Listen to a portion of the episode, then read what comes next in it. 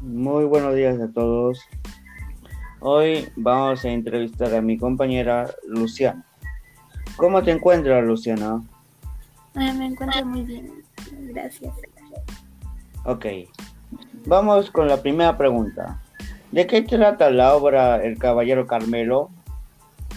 Eh, nos narra la historia de un viejo gallo de pelea llamado el Caballero Carmelo que debe enfrentar a otro más joven, que es el Ajiseco. Ok. ¿Qué nos puedes comentar sobre el autor de la obra? Eh, yo creo que es un gran escritor. Ok.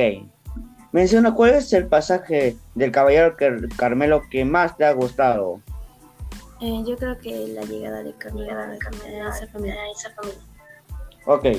¿Cuál es el momento más terrorífico o emotivo de la obra según tu punto de vista?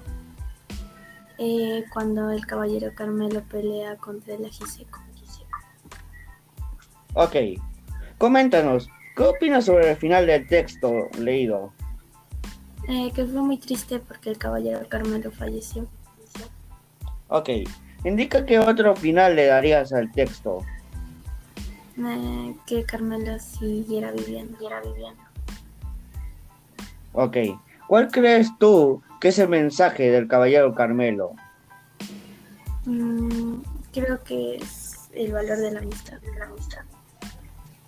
¿Recomendaría la lectura de la obra al público que nos escucha? ¿Por qué? Eh, sí, porque es muy entretenida. Ok. Muchas gracias, eh, Luciana, por acompañarme este día.